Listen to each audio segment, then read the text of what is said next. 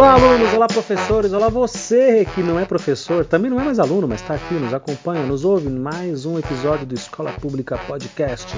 Muito obrigado, muito obrigado por estar aqui com a gente, por nos ouvir, por se comunicar com a gente. O meu nome é Luciano e eu, na sala de aula, eu era um menino que não entendia por que a minha professora de história era tão raivosa. Ela era muito raivosa. Eu lembro que em 1994, quando o Brasil foi tetracampeão mundial de futebol, na aula seguinte ela entrou e disse: Haha, grande coisa. e você, Reinaldo? Quem era você na sala de aula? Aliás, melhor, como que você era, Reinaldo, dentro da sala de aula? Reinaldo? Professor Reinaldo? Tá aí? É, parece que nós temos uma falta de professor. e é justamente sobre isso que nós vamos falar agora. O que é que acontece quando o professor falta? Quando ele não vai trabalhar, como é o caso aqui, parece que o Reinaldo hoje não veio trabalhar. Toca o barco, vamos ver.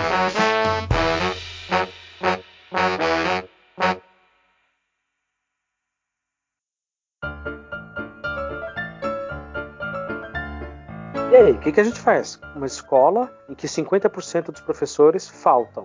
Quem não faz parte da nossa realidade, Reinaldo, fica pensando, pô, a escola pública não dá certo, escola pública não resolve nada, não consegue ir à frente, não desenvolve, né? A gente vai tentar explicar isso. Ó, não vai porque tem N fatores, N motivos. Um deles é que os professores não vão trabalhar. Exato, exato. Vamos entender então da seguinte forma: o professor tem uma situação, várias situações, e ele não vai trabalhar, certo? Se a gente for buscar isso na íntegra, ele vai achar uma brecha na lei, que é o atestado médico, que é isso, que é aquilo. É uma briga muito pesada essa. Qual que é a minha percepção e era o caminho que eu estava trilhando. Eu não posso chegar no professor e dizer para ele, ô colega, por que está faltando? Eu vou criar inimigos na escola e vai potencializar o problema. Até porque uhum. eu, não sou, eu não sou ninguém no sentido de hierarquia. O que eu penso? E a escola, sabendo que isso já é recorrente, ela tem que se posicionar como que uma escola, se, quando eu falo escola, eu falo a, a estrutura viva da escola, né? A, a, equipe gestora e que equipe diretiva. Se eu entendo que eu tenho que trabalhar as habilidades, as competências, que meus alunos estão indo de mal a pior pedagogicamente, falta de professor e eu cruzar os braços e colocar todo mundo no pátio e dizer que é assim mesmo, eu não vou ter resultado. E aí não adianta eu ficar querendo puxar do professor que vem, porque não depende só dele. Então, o caminho é criar estratégias para que o aluno estude mesmo na ausência do professor, que era o projeto piloto que nós fizemos até o meio do ano. Isso não é mais eficaz do que colocar no pátio? Eu estou entendendo, eu, eu, eu, na verdade, eu estou me convencendo que essa situação de falta de professor é uma situação que, se a gente for colocar em checkmate, cada um tem uma situação, entendeu? Se é, de, se é verdadeira ou não, meu amigo, é a parte mais sensível da educação. E é o que? Se é verdade ou não, é o que está no coração do cara, entendeu? É o que está no coração do, da professora, do professor. Então, pouco importa se tem uma causa ou não. O governo não vai, não vai perguntar para ele. Não tem um policiamento hoje, não tem uma, um RH público que vai aferir isso daí. Então, se o professor ele fala por uma situação de necessidade ou não, o nosso problema lá vai ser o mesmo. Percebe? Vai ser o mesmo. E aí você fica pensando, peraí, como as noites que eu perdi sem dormir, o que, que eu vou fazer amanhã? Os meus alunos vão ficar com quatro aulas sem professor. Não, não, não posso deixar. Preciso criar um projeto, chamar um palestrante, é, é, é, reunir eles no pátio, trocar uma ideia, pensar em uma atividade. Isso é quem está acima do professor. Quem deve fazer isso, ou quem deve articular com a, essa condição, é quem está acima. Entendeu? É, e tem uma questão interessante também. O professor falta, né? É um problema para os alunos, para a escola, para a educação de uma maneira geral, quem está na gestão, quem está acima, como você está dizendo, que deveria articular, elaborar alguma coisa para compensar essas ausências, para compensar essas faltas, quando se omite, quando a escola ela tem uma gestão falha, que se omite e não articula isso, quem é que sofre? Eu até anotei aqui, o professor que vem, né? O professor que vem, porque para o aluno é um, é um déficit terrível, é uma situação desastrosa, porque ele fica sem aula, ele fica sem conteúdo, sem conhecimento, tudo atrasado, tudo. Mas eles são crianças, né, adolescentes, jovens, a molecada. Eles falam, ah, ala vaga, uhul, ala vaga, beleza. Eles não têm ainda consciência de que aquilo é péssimo, mas no momento eles acabam até que se divertindo. Então, se professor falta e a gestão não resolve nada, quem é que sofre? O professor que vem. Então, professores, muitos que estão ouvindo a gente, como eu, como você e como muitos outros que eu já conversei aqui no nosso podcast, o professor que vai trabalhar, é ele que toma na cabeça, é ele que se ferra. Por quê? Em primeiro lugar, a escola fica extremamente barulhenta. E é uma coisa que, que me irrita muito no ambiente de trabalho, dentro da escola, na instituição escolar, o, o, a escola fica terrivelmente barulhenta. Cara, como é insuportável, como é insuportável, sabe? Porque realmente, se não tem alguém ali para passar um conteúdo, uma lição, para ministrar uma aula, para coordenar alguma coisa, eles vão bater papo, eles vão correr, eles vão jogar bola de papel, eles vão brigar, eles vão brincar. Bom, eles têm 11 anos, né, Reinaldo? No sexto ano, eles têm 11 anos, a maioria. Então, assim, você vai esperar o quê? Uma ordem, uma disciplina, que eles sentem ali bonitinhos, porque a escola assim quer? Não, não fica. Se não tiver alguém ali coordenando aquilo e, e dirigindo aquilo, não vai. Então, assim, a escola fica extremamente barulhenta. Em segundo lugar, a escola fica muito agitada. Imagina o professor que entra, no meu caso, ou no seu caso, ou outro, que entra na sequência. Então eles estavam ali com uma, duas, três, às vezes quatro aulas vagas, sabe? Mais da metade do período de aula vaga, sem nenhum professor ou no pátio, ou ociosos dentro da sala. Aí entra eu para dar ali o conteúdo, para trocar uma ideia. Não consigo. Eles estão tão agitados, mas tão agitados, que eu não consigo. Então você veja, os professores que faltam têm os motivos deles, a gestão não trabalha e não age porque também deve ter os motivos deles. O Estado, como você disse, não tem como aferir se essas faltas são justas ou injustas, porque ninguém vai ficar discutindo o atestado médico, né, burocraticamente, legalmente, sei lá. E nós que estamos ali no chão da sala, no chão da escola, a gente fica perdido, fica cansado. Né? Você fica sem voz às vezes, que eu já vi. Eu fico Sim. cansado, sem voz, muito irritado. Cara, é um beco sem saída. Na verdade, eu interpreto, não tá tão profunda a saída. Na verdade, eu não digo saída, eu digo caminhos para a situação ficar menos pior. Vamos lá a condição da falta, eu gostaria que todos que estão ouvindo aí fique bem claro que é, não estamos discutindo a condição particular de nenhum docente.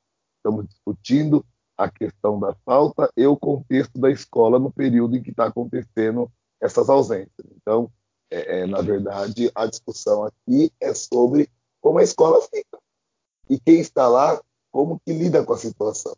Como é indiscutível a falta de professor, é indiscutível. Isso é indiscutível. Nós estamos com 10 salas de aula.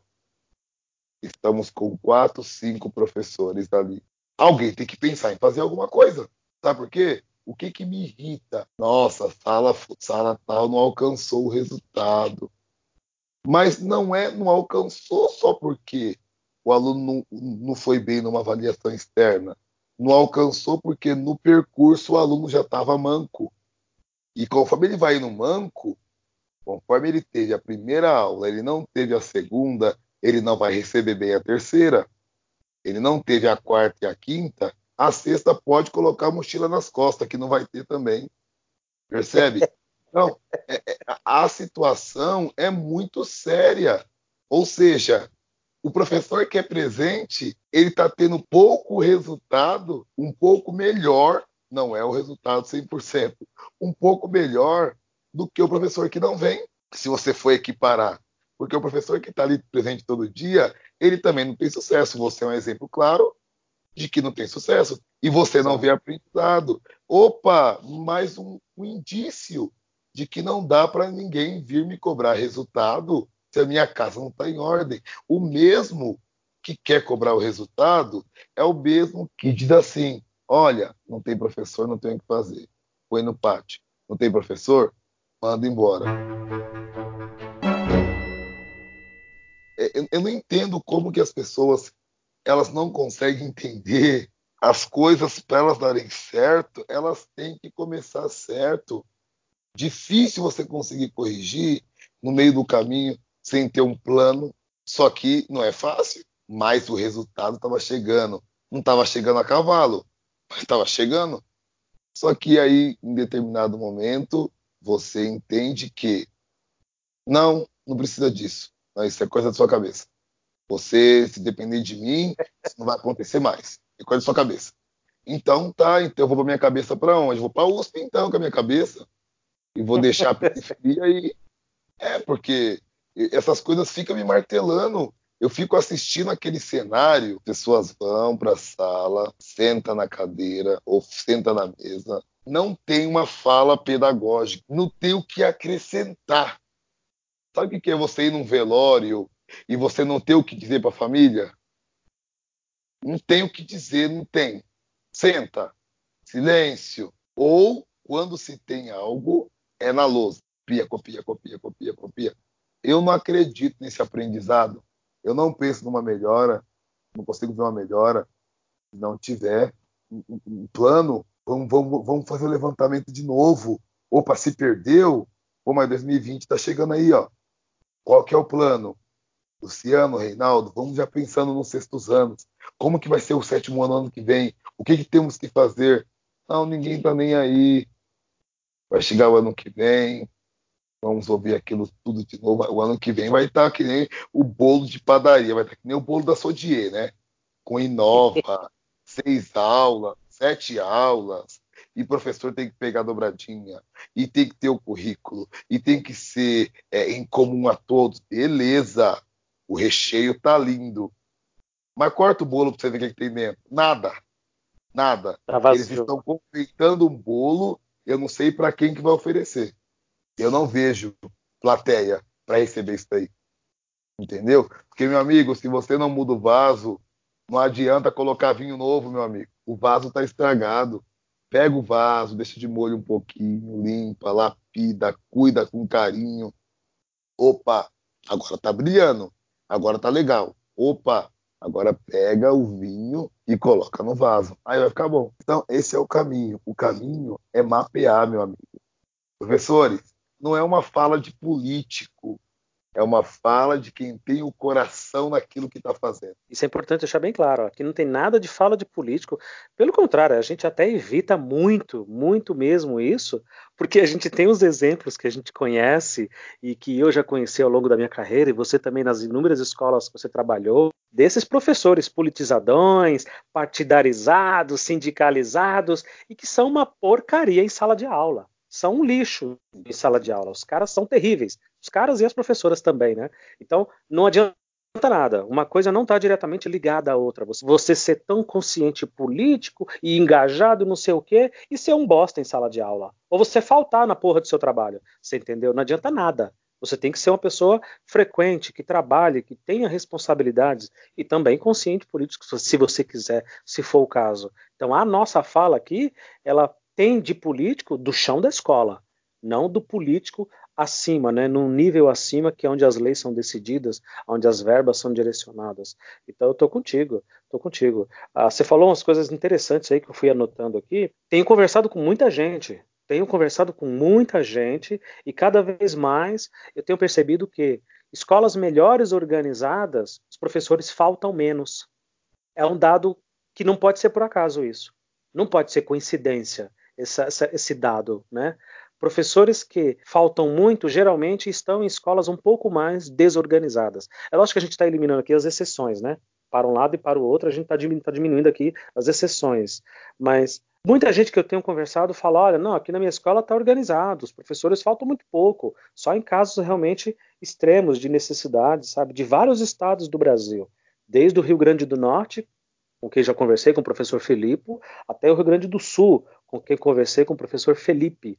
Então são Filipo e Felipe. São dois professores, um diretor de escola, inclusive, lá no Sul, e falando: olha, não, a questão de falta de professor aqui está tranquilo. Tem, mas está tranquilo, não é uma coisa abissal, assustadora. Uh, mas quando você vai conversando com eles, você percebe que a escola também está organizada, né? Tem a dúvida, eu acredito sim, e que, que o, o, modo com que a casa está estimula sim o, o, profissional a voltar a querer estar, a se comprometer. Outro termo que é importante nós destacarmos. Não basta só ir, tem que se comprometer. Quando eu falo se comprometer, não é fazer uma promessa para Deus, eu vou faltar só duas vezes. Não é isso. É se comprometer com aquilo que você estudou, com aquilo que você escolheu para sua vida. Não é possível que em pleno século XXI ainda tem pessoas que amarram o pescoço da outra para forçar a pessoa a fazer aquilo. Não tem, não tem. O nosso salário não é decente. As nossas condições não são boas. Só tá, só deve estar quem tem o coração voltado para aquilo.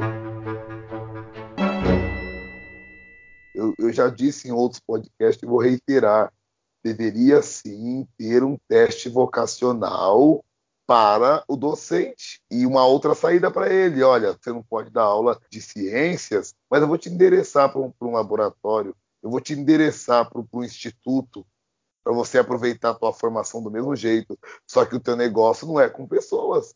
Não mata ninguém. Mata é se continuar como tá.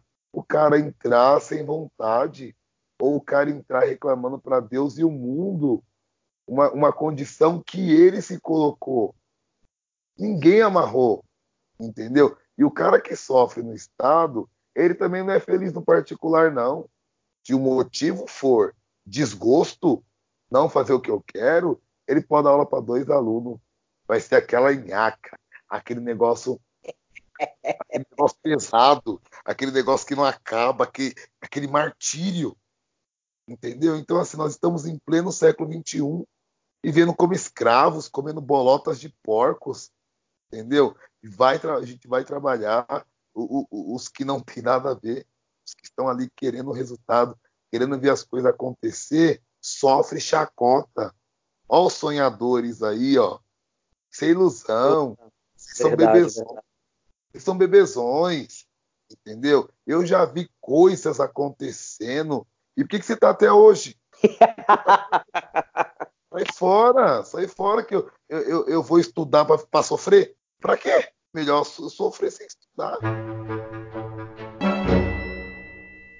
Para contextualizar para quem está ouvindo a gente, uh, o Reinaldo e eu e alguns outros colegas ali que amam verdadeiramente o que fazem e que entendem que há dificuldades e há coisas que precisam melhorar muito mas muito mesmo.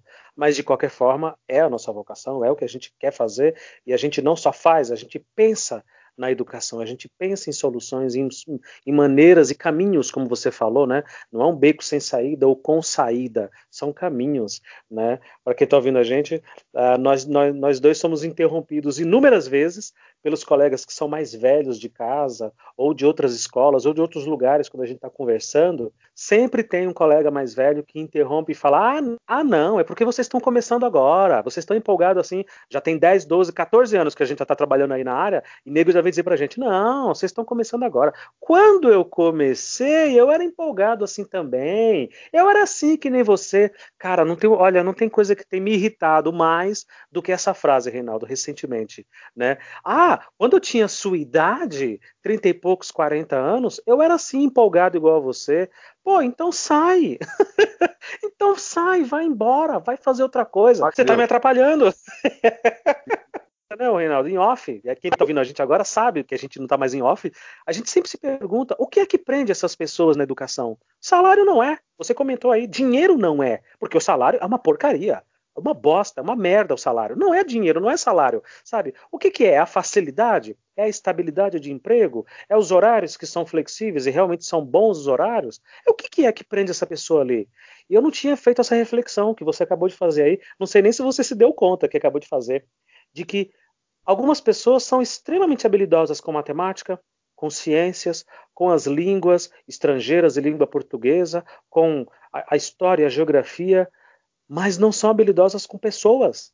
E antes de ser habilidoso na licenciatura que eu fiz, eu preciso ser habilidoso com pessoa, com gente. Cara, e realmente eu estou fazendo um link aqui, estou pensando, todas as pessoas que eu conheço e que eu não respeito como colega, como professor, como profissional, eu sempre subjugo esse profissional, são professores e colegas que têm uma dificuldade inacreditável com pessoas. Para quem está ouvindo a gente, pode parecer assustador ouvir isso, né? Peraí, professor que tem dificuldade com pessoas? É. É exatamente isso. Essas, esses profissionais não sabem lidar com o ser humano, não sabem conversar, não sabem dialogar, não sabem ouvir e não sabem se fazer ouvir. Olha o mar de lama que nós estamos inseridos. Olha como é triste isso. O que é que prende essa pessoa? É dinheiro? Não, não, porque o salário é terrível. É um plano de carreira? Daqui a 10 anos você vai estar assim, daqui a 20 anos você vai estar. Não, não é também não. É a facilidade? Não, porque você tem que ir cumprir horário todo dia. Você tem que preencher uma tonelada de papelada, preencher diários, participar de reuniões. Se os alunos ficam de recuperação ou com notas baixas, você precisa justificar aquilo, você precisa explicar por que, é que os alunos não estão alcançando as habilidades, aprendizados e blá blá blá. Quer dizer, é um trabalho corrido. Você tem muitas demandas e muitas obrigações ali. Então, o que é que prende essa pessoa? Oh, nós... Na minha época eu era igual a você. Ah, eu já fui assim. Nós ouvimos, não foi recentemente? Ah, eu já fui assim igual a vocês. Sonhador.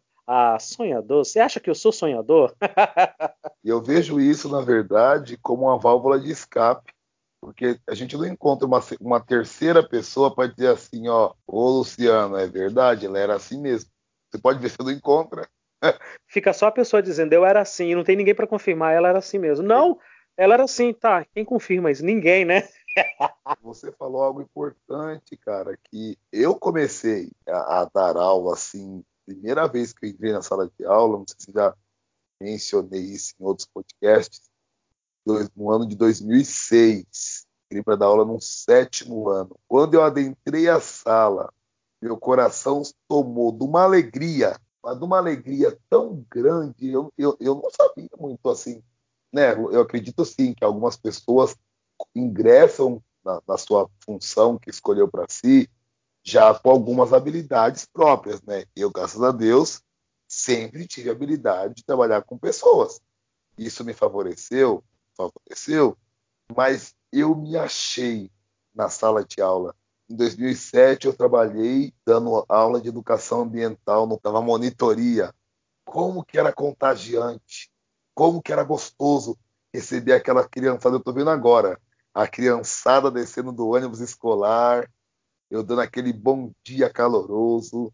Hoje a gente vai fazer um plantio aqui, ó, para observar o desenvolvimento do vegetal. E sentava naquela campina verde e conversava e trocava ideia. Como é, como é gostoso. 2009 montei um projeto de educação ambiental para uma cidade de 47 mil habitantes. Passei por 20 escolas dando palestra de graça andando de pé. Ó, oh, não precisava disso, hein? Precisava. 20 escolas. E você passa numa praça num domingo, no final da tarde. Era sobre educação ambiental, né? A palestra. A menina me viu na rua assim, na praça. Oi, tio, tudo bem? Eu, oh, eu nem lembrava quem era, né? Muito aluno. Você sabe que quando eu pego o lixo da rua, eu me sinto como se eu fizesse um gol num, e um futebol internacional. Tem preço isso. Olha que associação, que contexto que uma criança de sete anos entrou. O que, que é fazer um gol numa Copa do Mundo? Ela, ela quis dizer isso. Traz um sucesso é, é, é internacional, um sucesso praticamente universal. Então, como que deve estar essa criança hoje? Talvez casada, né? 2009, não sei ou namorando, ou não sei em qual local do mundo ela está hoje. Então, a educação ela gera significado, ela agrega, ela soma, ela contribui, ela, ela dá capacidade para o cidadão viver, ela mexe com valores. Esse negócio que é ciências e matemática, isso é balela. Isso aí daqui a pouco não vai se ensinar mais, não. Isso aí vai estar tá tudo dentro de uma caixinha, embutido, e o que a gente vai, vai ensinar para o peão é, são valores, ética. Mas se eu, professor, não tenho, se eu, professor, não tenho nem para chegar no meu horário de trabalho, se eu, professor, tenho para tapear o meu aluno, se eu fico tapeando o meu aluno o tempo inteiro, o que, que eu vou agregar na vida desse, desse menino? Eu vou ser o quê? Um criminoso. Não, você tem toda a razão. Ah, essa coisa de ética, por exemplo, você viu recentemente lá os alunos batendo na sala do professor? A gente estava lá tomando um cafezinho no intervalo, aí o aluno perguntou: professora fulana de tal veio? E aí a gente falou: não, não veio hoje não. Por quê? Ah, porque eu trouxe os trabalhos. Ela pediu para trazer os trabalhos hoje para a gente apresentar. Toda a sala trouxe. E ela faltou, e ela não veio. E a gente sabe que a professora em questão, ou o professor em questão, já não está vindo há muito tempo, né? Então, quer dizer, como é que você vai cobrar decência, honestidade, pontualidade, competência de um ser que está começando a vida agora, se você próprio em sala de aula se comporta assim? Né? A ética começa ali, na prática, com a ação, demonstrando quem você é de fato, né? Com certeza. E esses valores, eles são para mim muito mais fundamentais do que a minha disciplina. Minha disciplina olha, eu, demorei um pouquinho. Eu ficava no casulo da biologia ali, sabe? Que nem lagarta para virar borboleta. E aí eu falei, não, eles precisam sim de entender isso, isso, aquilo um conceito daqui, outro dali, mas eles precisam de ser cidadãos. E eu sei que eu tenho uma receita para essa meninada aqui. Então, é isso. É a sensibilidade da sala de aula e a sensibilidade humana. Essas crianças não são olhadas no rosto, porque elas estão carregando, Luciano, um, um bordão, uma fama, elas estão carregando uma cruz que não é dela. É uma cruz que, segundo a massa maior de colegas, é do Estado. Eles estão revoltados com o Estado, estão revoltados com o sistema, estão revoltados com, com, a escola, estão revoltados com a, com a estrutura física, com tudo. Tem razão ou não, isso não é mérito meu. Não sei dizer, não me compete. Mas o que que um aluno de 11 anos de idade tem a ver com isso? O que que um aluno de 14 anos de idade tem a ver com isso? Fala para mim. E aí eu vou lá e pego toda essa revolta minha, porque eu tenho a maturidade, e jogo no aluno. Jogo simplesmente no aluno. E acabou. E o aluno que é a praga, e o aluno que não presta, e não aprende nada, que é burro. Eu já expliquei sete, oito, nove. Então, você deve explicar 35 anos. Você deve explicar 35 anos. E ponto final, meu amigo. É, é, é uma missão, entendeu? Enquanto você estiver ali dentro, você deve explicar. Você deve ensinar. E pronto. Se você não explicar, se você não explicar, você vai professar o quê? O que, que o professor professa? a dúvida do aluno.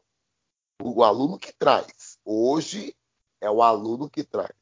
Antes era tão ridículo que o professor trazia, ele fazia, ele explicava, ele corrigia, ele falava quem era o aluno, o aluno era um número para ele. Hoje não. Hoje não. Você veio para isso, professor. Você, você, o aluno é o hóspede, entendeu? Nós somos o empregado. Essa é a posição hierárquica. Nós temos que servir o aluno. Ah, Reinaldo, não tem condições. Opa, não tem condições, ok. É culpa do aluno? Não. Então sirva bem. Dê o melhor prato para ele e vai reclamar com o encarregado. Vai servir ele? Vai servindo ele e vai reclamar para o encarregado. Se o servir ele não está dando certo por conta do encarregado, para um pouquinho dele e vai resolver, mas depois você volta, porque é ele que merece. Essa vai ser a minha visão. Se eu tiver que dar prato com comida estragada, eu vou dar para o encarregado. Para o, o, aluno, não. De jeito nenhum. Merece o melhor. Sabe o que merece o melhor? Não é nem só por isso. Ainda bem que eu não tenho filho para não dizer assim, ó, é porque o filho estuda, né? Como às vezes você até já deve ter ouvido isso. Ele oferece, e, e isso é tão bom, né, no, no seu caso, que você nem dá aula para seus filhos. E ter o mesmo carinho como se tivesse dado. Entendeu? Então, é, é, eu, eu, eu não tenho fé, Luciano, o professor. não tenho fé, professor. E isso vai mudar. As pessoas, elas não, elas não estão mostrando a que veio elas começam bem, ouve daqui, ouve dali, ouve daqui, ouve dali, esquece que o fundamento é o aluno. esquece que o fundamento é o ensino, que a aprendizagem ela passa, ela é superior a tudo isso. E se está tão apertado assim, está tão difícil assim, como eu sei, e tem escolas que é humanamente impossível, porque o aluno parece um bicho, o aluno é pior do que um, um, um animal de zoológico que age por instinto, eu sei que tem. E nós estamos longe de ter aluno assim por enquanto, eu sei que tem. Mas eu vejo que poucos procuram o caminho de resolver. O caminho de resolver não é faltar. O caminho de resolver não é dizer que não vai prestar, que não serve, que é lixo. O caminho de resolver é sentar e ver onde está o problema. Nós temos essa maturidade, esse senso, essa criticidade, esse senso crítico. Onde está o problema? O problema está nas famílias. Opa, vamos fechar a escola hoje e vamos atender as famílias. Vamos colocar nossa condição para eles e dizer que está difícil. Opa, de 90 alunos, 30 vai resolver. 30 é uma sala, é um caminho. Opa, o nosso problema está na segurança. Ninguém foi atrás de nada até agora, fica só reclamando, reclamando, reclamando, reclamando, reclamando. Estão preocupados com salário, estão preocupados com jornada, estão preocupados com acúmulo, estão preocupados com uma série de coisas. Mas o nosso foco está lá, jogado. Eu penso que uma coisa não exclui a outra, né? Uma coisa não necessariamente exclui a outra. O professor pode, sim, lutar pelas causas que acredita, mas o foco principal também tem que ser a sala. O foco principal tem que ser a profissão que ele escolheu, tá certo? Uh, essa, essa, essa, analogia que você fez da comida, né? Bom, a comida não tá boa. Não, peraí, deixa eu alimentar aqui, deixa eu oferecer esse prato, fazer o melhor que eu posso desse prato e eu vou lutar e vou brigar com quem tiver que brigar para que, esse, que esse prato melhore. O que, que a gente está fazendo na prática? Ó, oh, esse prato não presta. Ó, oh, esse prato não vai alimentar esse aluno. Vamos jogar no lixo? Vamos jogar fora. Pronto. Ué, agora o aluno ficou sem comer? Porque estava ruim. Aí esse ruim poderia melhorar um pouco para tentar deixar aquilo mais palatável, mais, sabe, mastigável. E o que a gente vai fazer agora jogar fora. Por quê? Porque não serve. E vamos panfletar, vamos levantar bandeiras, quando na prática a nossa ação lá na ponta não está sendo resolvida. Acho que uma coisa não exclui a outra. A gente pode sim, o profissional pode sim e deve lutar e pensar no que ele quiser. O que ele não pode é viver de luta, viver de frase feita, viver de panfleto, sabe? De levantar bandeira e vestir camisa partidária, sindicalizada, de sei lá o que, que ele quer vestir, e ser uma porcaria de professor dentro da sala de aula. Ser um péssimo colega, né? Porque quando ele falta deliberadamente, pura e simplesmente porque ele quer faltar, e a gente sabe que tem esses casos, você está sendo mais cordial e mais tranquilo na hora de dizer, olha, não vou julgar esse mérito e tal, mas na prática a gente vê que é isso, prejudica diretamente o trabalho do professor que vai. E quem é o professor que vai? É aquele que está ali, que acreditando ou não, discutindo ou não a educação, ele está lá. E o caos se instaura, porque esse professor que vai, que está lá, ele sofre por aquele que não foi trabalhar, que deixou o circo pegando fogo né? Ah, sendo bebezões ou não, sendo professores sonhadores ou não, é o que eu preciso fazer, é o que eu prefiro ainda fazer. Cara, se eu fosse ser servente de obra, como eu fui na minha adolescência, quando era moleque, sabe? Se eu fosse ser office boy, se eu fosse ser qualquer coisa, tem que ser bem feito, Reinaldo tem que ser bem feito. Eu conheço pessoas, da família inclusive, que ganham 10, 12, 15, 16 mil reais de salário por mês e não estão satisfeitos. E acham que ganham pouco. Acham que trabalham muito. Mas assim, não é zoeira, fala mesmo. Eu trabalho demais, eu merecia ganhar mais do que isso daí. Isso daí ainda é pouco perto do que eu merecia, perto do que essa empresa ganha. Porque essa empresa ganha milhões, ganha bilhões. Esse banco, essa instituição, eles faturam não sei quantos bilhões. Eu, eu merecia ganhar muito mais do que isso. Você entendeu? Que o parâmetro também vai mudando, né? Ah, mas eu merecia ganhar mais porque o meu trabalho tá legal. Isso é justo, sabe? Que você busque e reivindique isso. Mas fazer um péssimo trabalho, cara, transformar a escola num par de dinheiro, é terrível, terrível, terrível.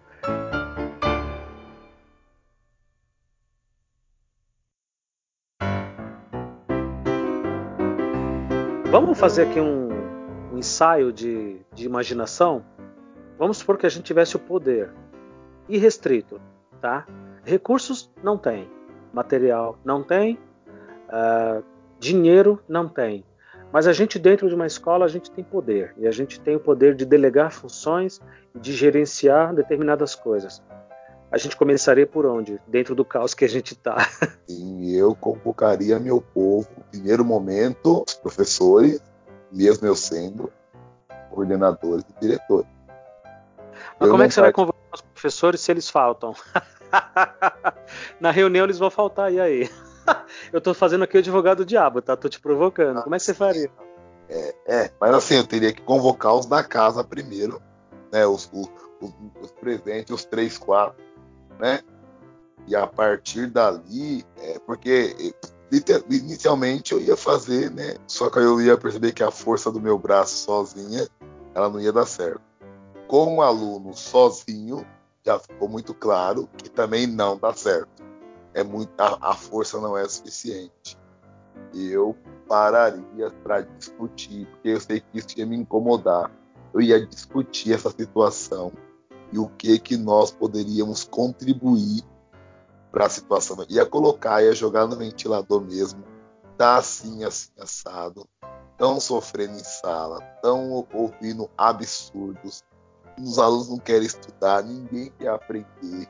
Não tem é, é, nada que nos respalde no sentido de ajuda, ia sentar, eu na minha percepção, né? ia sentar e ia levantar os caminhos. Ia falar, vocês estão com a cabeça tão quente, vocês não conseguem nem pensar qual o caminho que tem. Vamos sentar agora aqui e pensar quais os caminhos. Primeiro caminho era levantamento de aluno que não quer nada com a vida. Aluno que não quer nada com a vida nesse, nessa reunião nossa, a gente ia pontuar ia tirar esse espião por uma semana. Ligar para os pais. Vamos ligar para os pais, porque o problema maior é o sofrimento em sala de aula. Né? Eles falam de uma coisa, falam de outra, mas no dia que não tem aluno, ninguém falta. O dia que é pelo contrário, Luciano pessoa, pelo contrário. eu sabia, eu sabia que você ia chegar lá. Agora, agora ah. você entendeu minha provocação. No dia das reuniões, para quem está ouvindo a gente, que não é do meio, que não é da escola, e a maior parte dos nossos ouvintes, Reinaldo, não são professores e não são mais alunos. São pessoas que adoram, que gostam do tema da educação, né? Uh, quando, quando tem essas reuniões extraordinárias, ou reuniões ordinárias, né, que são planejamento e replanejamento, enfim, aquela reunião em que você esvazia a escola, os alunos não vão, não vão ter aula naquele dia, mas o professor tem que estar lá para participar de uma atividade, uma reunião, de alguma coisa importante ligada à escola. Então, você entendeu a provocação. Nesse dia, o professor vai, né? Ele não falta, né? Esse dia, a casa tá cheia. E aí a gente, eu ia jogar algumas coisas na cara, sim, ia jogar sim, principalmente do aprendizado, entendeu? Ia dizer uma frase que não é minha, uma frase tua, ele xingando, ele aprendendo ou não, amanhã ele tá aqui de novo, o ano que vem ele tá aqui de novo, e aí você? Você não tem como pedir remoção, você é contratado. Quem não é contratado é efetivo, não tem inscrição para ir para outra escola vai para outra escola, tá pior do que essa. Amigo, vamos agir onde tem que agir. É o problema o aluno? Vamos lá, quem são os alunos? Aí começa a gaguejeira. Então, falando não faz. Não, não fazer é de boa, não fazer é excelente. Não é isso que eu tô falando. Eu quero saber quem está atrapalhando a escola. Não fazer não é atrapalhar a escola. Entendeu? Não é ah, ele saiu sem minha autorização. Isso também não é atrapalhar a escola. Atrapalhar a escola é deboche, é dissimular, é responder, é má é sujo, é má fé. Quem são esses? Começa a levantar, tal, tal, tal. Resolveu, não resolveu? Passou uma semana. E quem falou que o problema da escola era dinheiro? Quem foi que falou que o problema da escola é infraestrutura? Então, da escola somos nós que não nos articulamos para um aprendizado de qualidade. Nós fazemos o quê? Nós seguimos o, como manda o figurino. O professor deve estar na escola para dar suas aulas. Uma hora estou ali, cinco para uma. Subo com meu material. Opa, sala está em silêncio. Quando está? Opa, estou ensinando? Nada. E tem pessoas que ficam aos 35 anos assim, e as que o outro passa na rua e fala assim: Nossa, aquela ali me deu aula. Ah, Deus me perdoe, não lembro nem do nome dela. é, é porque, isso tem é, muito, né? Tem muito, tem muito, tem muito. Então é isso. Tá? Eu, eu, eu falando agora, eu já estou fazendo uma auto-reflexão. Onde está o nosso coração?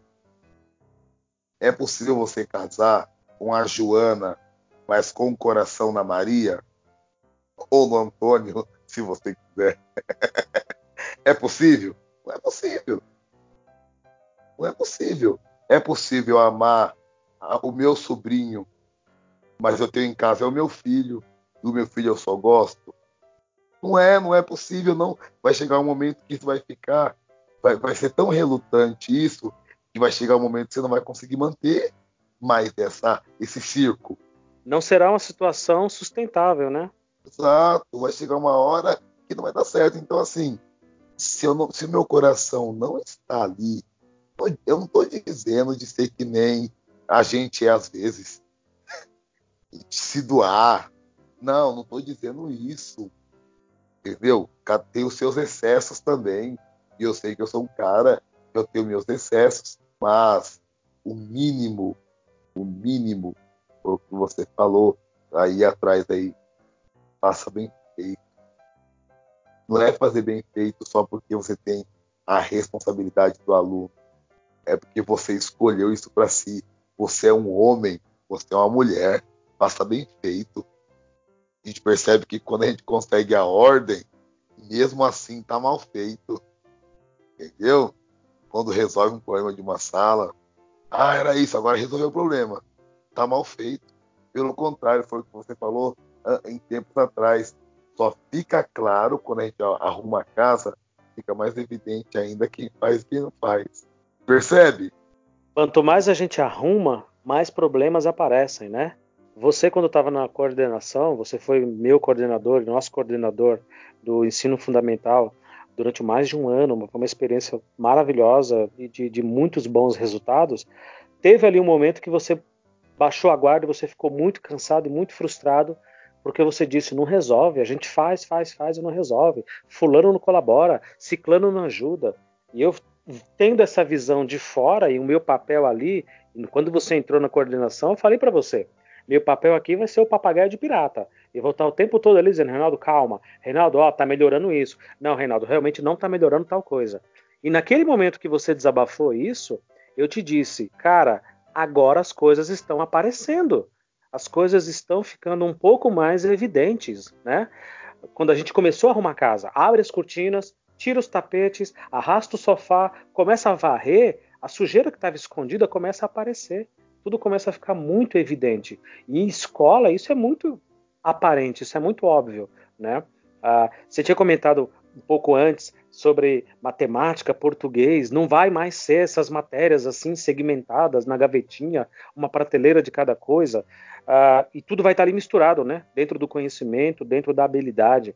Tem uma série de dados, uma série de informações, por exemplo, que me assustam muito. Uma delas é de que boa parte das profissões daqui a cinco ou seis anos ainda não existem hoje. Elas só vão existir daqui a alguns anos ainda, quando os nossos alunos tiverem terminado a escola. Então veja só, esses meninos e meninas hoje que estão com 11, 12 anos, no sexto ano, no sétimo ano da escola, quando eles terminarem lá no ensino médio, no terceiro ano, e se formarem e se, tentarem se preparar para uma faculdade, prestar um vestibular, as profissões vão começar a existir e elas não existem hoje. Então, como é, Reinaldo, que uma escola hoje consegue se preparar para profissões que ainda não existem? Pior ainda, tem um dado que eu fui pesquisar a fundo que diz que dos alunos que estão entrando agora no primeiro ano, é mais grave ainda, no primeiro aninho, 100% das profissões não existem ainda quando eles terminarem o ensino médio do terceiro ano daqui a 12 anos. Então veja, esses alunos vão passar do primeiro ao nono ano, são nove anos, mais três anos do ensino médio. 100% das profissões que eles vão executar ainda não existem. Serão novas profissões. Muitas profissões que existem hoje vão se modificar e vão se adequar. Outras profissões serão extintas e 100% dessas vão ser inventadas. Então, pense como é que uma escola tão despreparada como está hoje, nós perdidos, nós estamos perdidos, nós estamos no escuro. Estamos tentando lidar ali com uma série de situações e quando a gente consegue alguma coisa, tem uns colegas do lado dizendo que a gente é sonhador, que a gente é utópico, que a gente é maluco, né? Como a gente costuma ouvir. Como que a gente vai conseguir se preparar para preparar esses alunos para que eles abracem novas profissões, abracem novas ideias e novas carreiras?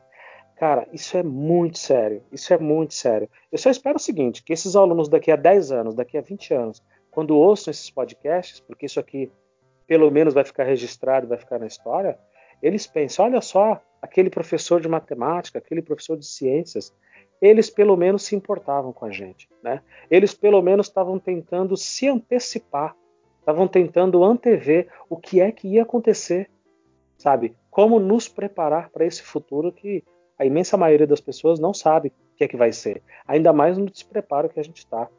Então veja, nós estamos, eu ia dizer mas essa parte eu vou cortar, lógico, né? Nós uhum. estamos perdidos. Essa que é a verdade.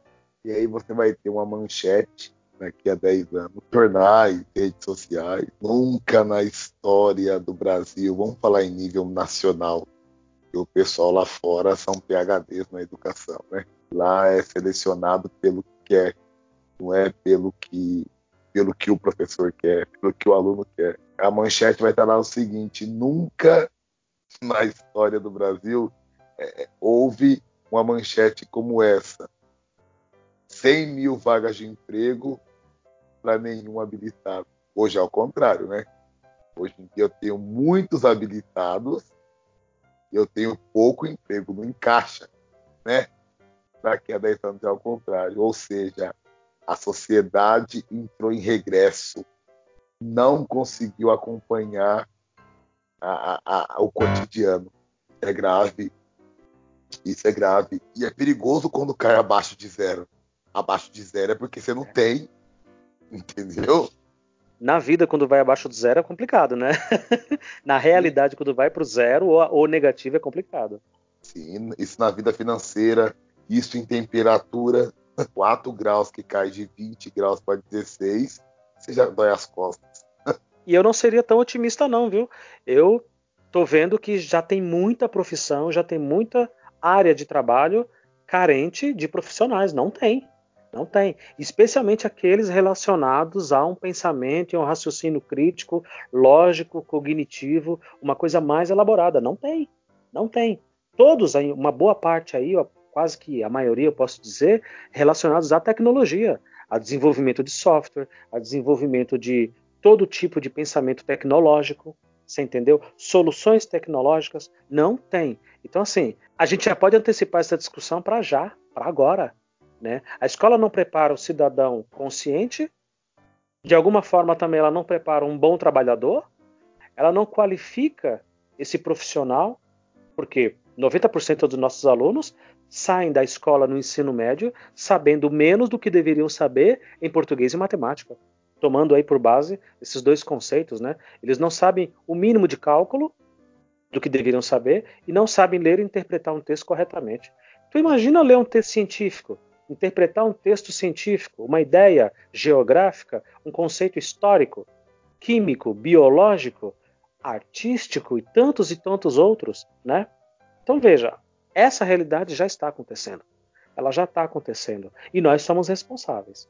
Nós somos responsáveis por esse caos, por essa bagunça. No momento em que a gente não consegue se organizar. Reinaldo, então, eu tenho conversado muito e repetindo. Quando eu não era professor efetivo, quando eu não era um professor concursado com cargo de estabilidade, coisa e tal, eu era apenas um professor, apenas não, vai. Quando eu era um professor contratado, eu ficava muito ressentido e olhando para os colegas que eram efetivos, que eram concursados, que tinham ali, gozavam de uma estabilidade, de uma tranquilidade, de poder permanecer muitos anos na mesma escola, o contratado não tem esse privilégio. Quem está ouvindo a gente de outro lugar, aqui em São Paulo, quando você é contratado, você é jogado para qualquer lugar. Você tem que ir aonde a aula está, aonde tem vaga, aonde tem condições de trabalhar, onde tem. Estão precisando de professor, você corre e vai, você não rejeita. Quando você é efetivo, você tem uma estabilidade de ficar, pelo menos, ali, numa instituição. E eu ficava muito ressentido, às vezes, olhando de longe e vendo, poxa, esses, esses colegas que já são efetivos, eles não se mexem tanto, eles não se organizam, não articulam soluções. A escola está uma bagunça. Eu estou falando de todas que eu passei, e foram inúmeras. A escola está tá uma confusão danada. Por que, é que essas pessoas que têm e gozam dessa liberdade e dessa estabilidade, por que, que eles não se mexem? E eu tô, eu tô ressentido, e eu tenho ficado muito ressentido comigo de não conseguir articular com os meus colegas efetivos hoje essa mesma mudança que eu queria antes. É muito difícil. E podcasts e muitas e muitas horas e páginas de textos não seriam suficientes para a gente conseguir explicar por que, que é tão difícil. Mas em tese é isso. Não é fácil lidar com o ser humano e não é fácil lidar com pessoas que estão infelizes nas suas profissões, que não gostam do que fazem. E pior, como você já disse aqui, pessoas que não têm habilidade de lidar com pessoas. Pensa numa coisa dessas. Imagina um médico que não tem habilidade de lidar com pacientes. A gente sabe que tem, tá? Mas vamos colocar que fosse a regra, que todos fossem assim. Um advogado que não tem habilidade de lidar com leis, sabe? Um padeiro que não tem habilidade de lidar com os ingredientes, né? Do pão ou do, do, do doce, sei lá, do que ele tem que fazer. Professores que não têm habilidade de lidar com gente. Caraca, como é que foge? Como é que foge de uma, de uma sinuca de bico dessa? Quais os caminhos? Eu também, eu também tenho refletido muito. Não vou dizer que tenho perdido noites de sono, mas tenho refletido e me, me, me ressentido muito com isso. Qual é o caminho? Como fazer para iluminar esse caminho, para trazer os alunos e fazê-los gostar ainda mais da escola, do conhecimento, do aprendizado, de, de contagiar os colegas? De um colega, às vezes, numa sala do lado, tá pensando: porra, o Luciano tá conseguindo, pera aí. Deixa eu dar uma olhada ali o que é que ele está fazendo, porque ele está conseguindo, né? Mas é difícil. Como diria o professor Reinaldo, é difícil, cara, é difícil, é difícil, é difícil.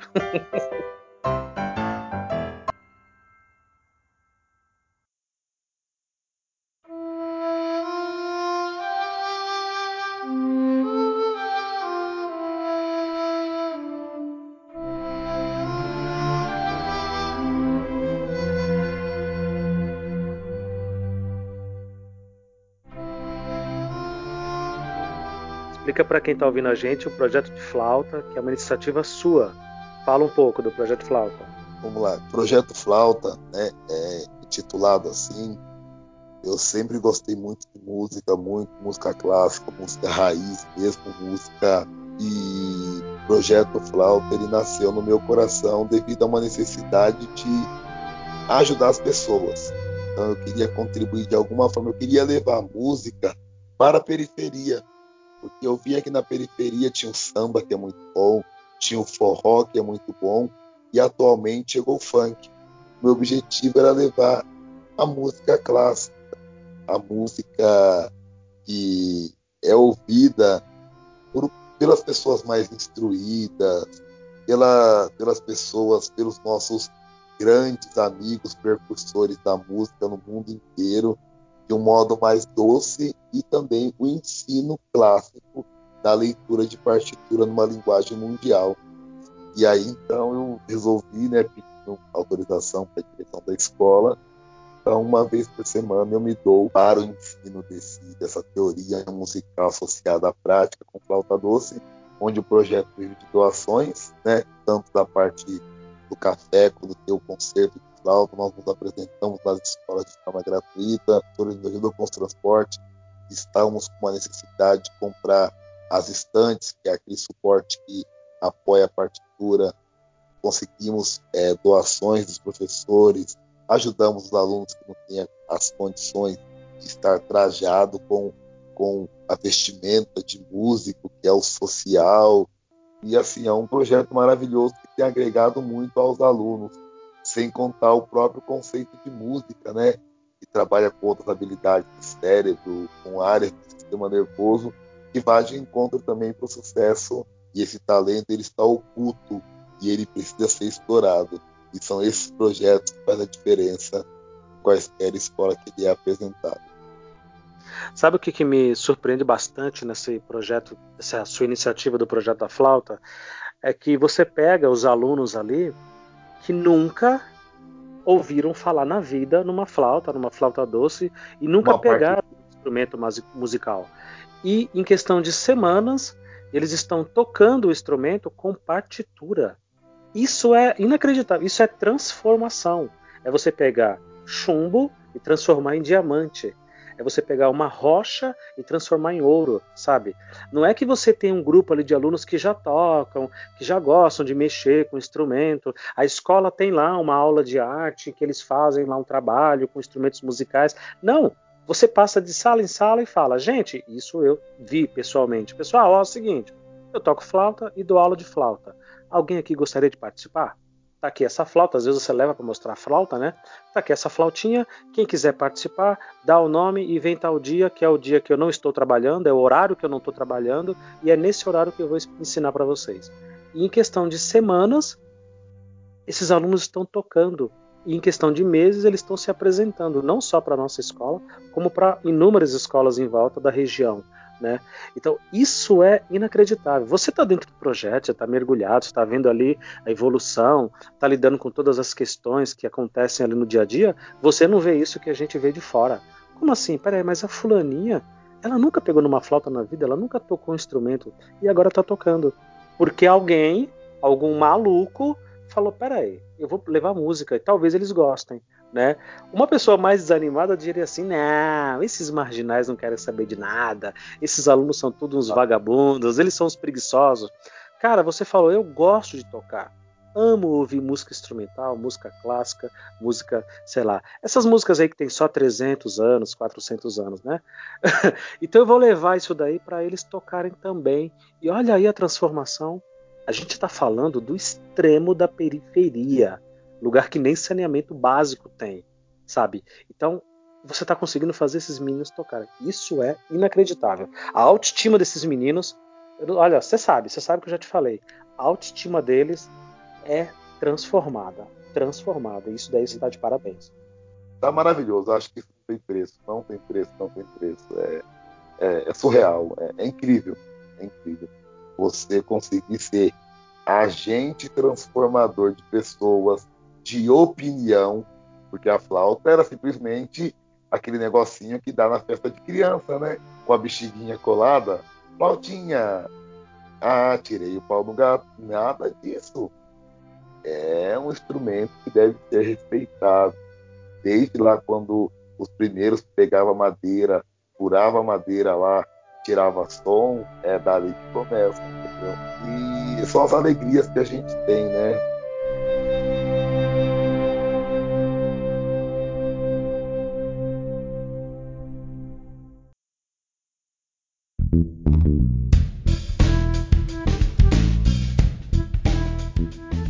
Do ambiente escolar, nada é perdido. Tudo é trabalhado, articulado, reorganizado, mas tudo é proveitoso, como diz nosso amigo Lavoisier, né? Na natureza, nada se, nada se perde, nada se cria, tudo se transforma. Na escola, nada se perde, nada se cria, tudo se ensina. Fechou. Fechou. Reinaldo, muito obrigado mais uma vez participando com a gente aqui do Escola Pública Podcast. Sempre uma participação fantástica, fantástica. Demorou, mas rolou mais uma vez. Já é a terceira vez que você participa, hein? Tá ganhando aí dos outros colegas aí, ó. Daqui a pouco vai rolar uma guerra. Tem gente querendo participar também. Obrigado, obrigado mais uma vez. Também gostaria aqui de agradecer com muita alegria e com muita verdade de coração. É, mais uma vez, só enfatizando, não temos fins políticos nenhum, é algo realmente de querer ver um mundo melhor, de, de fazer valer aquilo que nós escolhemos para a nossa vida, nossa missão, assim como o carinho de cuidar de um filho é ensinar o filho dos outros também. E estamos aí, pra, estamos aqui para isso. E muito obrigado você que vai nos ouvir. Sempre tenha pensamento realmente de educador. Em momento algum nosso objetivo é criticar, mas é criar, procurar caminhos para uma educação de qualidade, independente de quem esteja inserido. Um abraço a todos, tenham um ótimo dia. Beleza, beleza. Um abraço a todos, valeu.